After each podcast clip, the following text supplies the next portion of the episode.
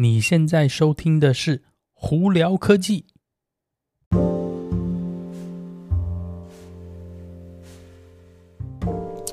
嗨，各位观众朋友们，大家好，我是胡老板，欢迎来到今天的胡聊科技。哎，今天不太一样哦，在外头，因为我晚上要飞台湾。所以呢，今天刚好就在外面呢，有空就赶快把这一集录起来了。那今天有哪些新闻要在这里跟大家分享呢？首先，我们从美国的 UAW，就是之前我们有聊到嘛，United Auto Workers 的工会在罢工的情况哦。那这个礼拜呢，又有更多罢工发生了，他们延伸到福特的 Kentucky，就是肯德基州的这个大工厂哦。这这个是一个非常重要的罢工。为什么呢？是因为这个工厂呢是福特非常赚钱的工厂，专门是生产福特的重量级皮卡车 Super Duty 啊，还有 F 三五零。简单来说，就是福特非常重要的一个收入来源的这些车型哦。那这次这个罢工基本上呢，就是 UAW 想要一针把福特打死的一个概念啦。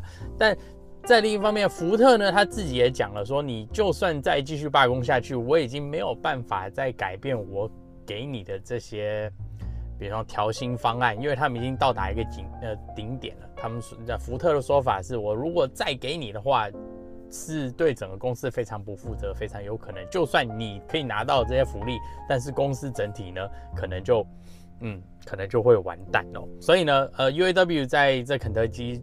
的工厂的罢工时间是这个礼拜三嘛，但是就算至今到已经周末过了，都还是没有福特的这个方案更新下来哦。也就是说，福特基本上应该已经走到走到底了啦。那再下来就看是说，呃，这些汽车品牌啊，福特、GM、还有 Stellantis，还是 UAW 会先应该算是放手吧。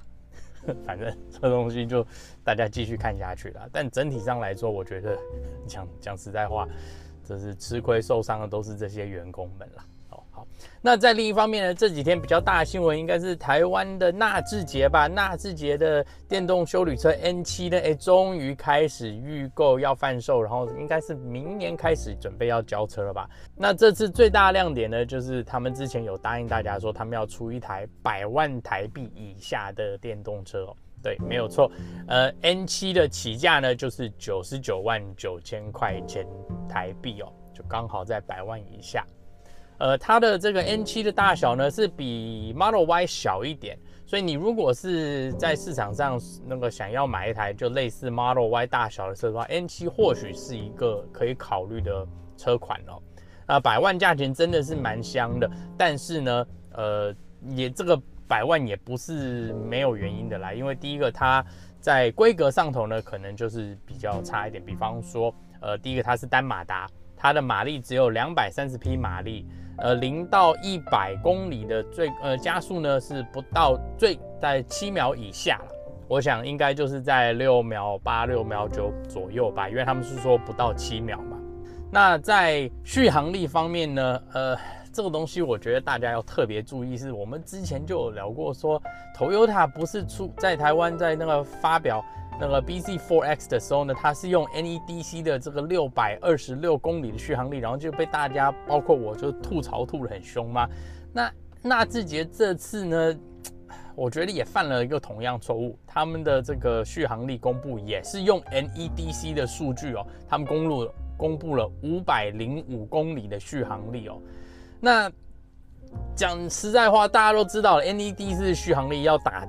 非常严重的折啦，哈，我们如果把它实际换算下来打七折的话，大概就是到 EPA 的数据，差不多就是三百五十公里哦。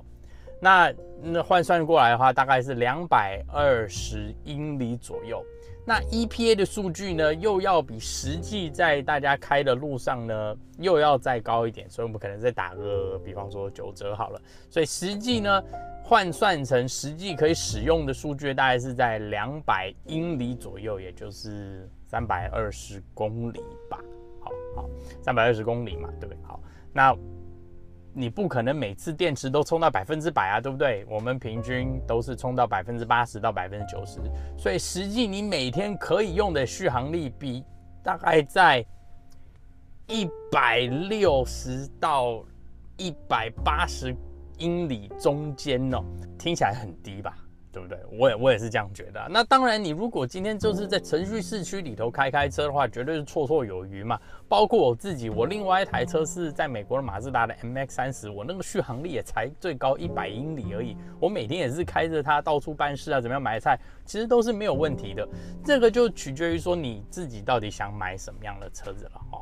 好，那在另一方面呢，讲到续航力嘛。N7 的这个电池大小就是七六，大概目前大家评估是六十 k 瓦小时的电池哦，因为他们原厂没有公布数据，所以大家评估判断应该在六十 k 瓦小时啦。好，那充电的部分呢？呃，在外头快充的话，它支援最高是一百五十 k 瓦的速度哦。